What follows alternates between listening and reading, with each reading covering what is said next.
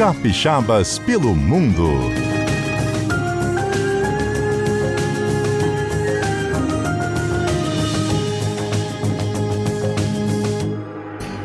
Nossa casa, amor perfeito, é mato.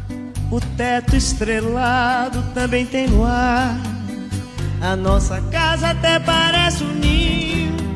Tem um passarinho pra nos acordar. Nossa casa passa um rio no meio. E o nosso leito pode ser um mar. A nossa casa é onde a gente está. A nossa casa em todo lugar. A nossa casa é onde a gente está. A nossa casa em todo lugar. Nossa casa é de carne e osso. 4 horas e 20 minutos, o CBN Cotidiano tá de volta. Agora pra gente dar aquela relaxada, viajar, apertar o cinto. E vamos pra Europa de novo, Adalberto. Vamos de novo, Johnny. Eu adoro. Acione a nossa companhia aérea, companhia aérea do CBN Cotidiano. Aqui, nós vamos agora. Você é o comandante, Johnny. vai. aqui a gente tem aquele pozinho de pirlim-pim-pim do sítio do Pica-Pau Amarelo. Sítio do Pica-Pau A Amarelo. gente né, se teletransporta. De Vitória, vamos aonde? Pra onde, Johnny? Vamos lá pra Madrid, Ali pertinho. ali pertinho. Ali pertinho. Vai, Johnny, você é o comandante, vai. Podia ser Barcelona pra gente brincar, né? Ah, Barcelona na Serra? Não, lá na Espanha, mas é Madrid, tá? São Eu ia fazer aqui. muito Eu ia diferentes. só fazer uma observação aqui, mas é porque ia ficar um pouco relativo. Fala. Mas eu ia falar que se a gente fosse viajar pra Barcelona na Serra, Uhum.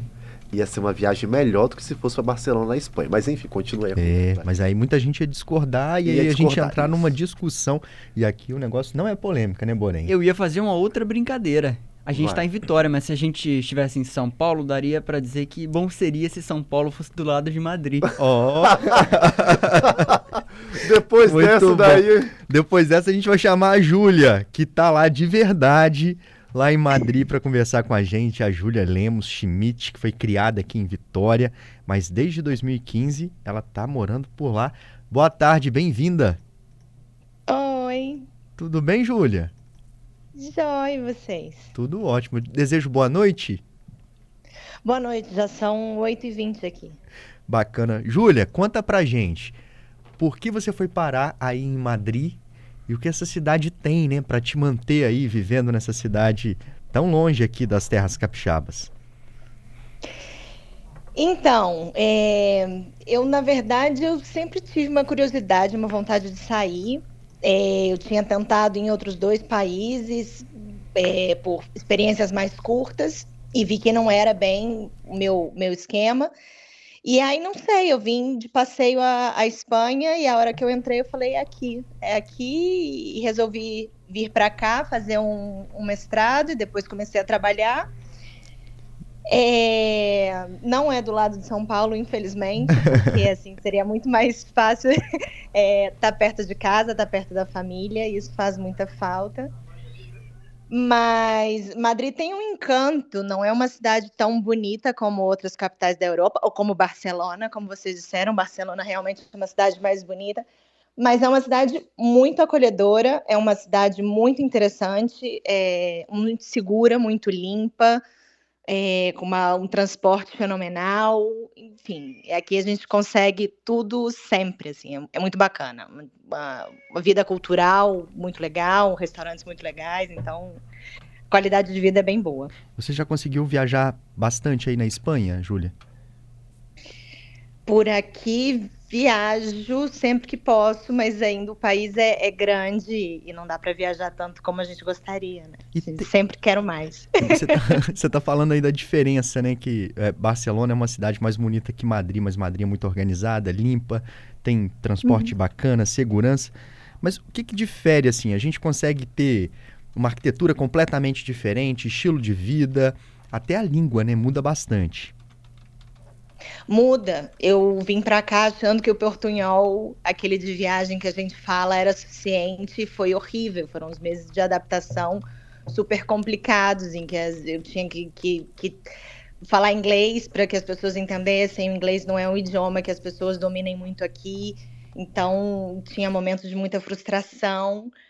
Mas, mas enfim, a gente vai aprendendo com o tempo. De vez em quando dá umas escorregadas no portunhol, mas, mas no geral, bem. Adalberto aqui, boa tarde, tudo jóia? Joia. Olha, Júlia, uma curiosidade, sempre pergunta para os capixabas aqui. Quando você chegou pela primeira vez aí, no caso, na Espanha, como é que foi a receptividade da população local com você, uma brasileira? Como é que foi essa, essa troca aí entre os que já estavam aí e sua chegada? É, eu cheguei sem conhecer ninguém. Então, é, o primeiro momento é um pouco solitário até a gente conseguir ir fazendo algum tipo de relação. Então, eu vim estudar um mestrado. No mestrado, é, a relação com os colegas era legal, mas é, ainda com um pouco de frieza, com um pouco de distância. É, os espanhóis são cálidos como os brasileiros, eu acho que isso é o que me faz ficar aqui tanto tempo também. É, mas não num primeiro momento, não é essa coisa de trazer para casa como a gente normalmente faz. É, mas enfim, pouquinho a pouquinho a gente vai ganhando o espaço. Depois eu fui trabalhar numa, numa empresa e aí sim tinha mais mulheres. Eu, faço, eu fiz engenharia, então meu, meu mestrado só tinha meninos, então era mais foi mais difícil de entrar. Quando eu fui para a empresa já tinha outras mulheres e aí elas me, me abraçaram e me receberam melhor, enfim. E aí, pouco a pouco, a, a vida social vai se fazendo. Eu encontrei um grupo de forró aqui, é, fiz amigos muito legais e, enfim, é, a gente vai conhecendo gente do trabalho, gente do, da escola, gente amiga de amigos, enfim, e a vida a, a, a, a vida social vai se fazendo pouquinho a pouco. Você é ferroviária, Mas né? sempre muito bem.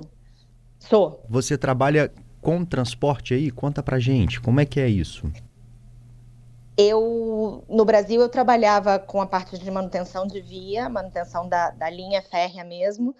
Quando eu venho para cá, é, eu na, na, empresa que eu entrei não tinha essa parte, e aí me colocaram na parte comercial por conta de idiomas. Eu, eu falava é, com espanhol mais ou menos, eu falava quatro idiomas, então me colocaram na parte comercial e, e eu acabei dando certo. Então, eu estou na parte de compras de material ferroviário.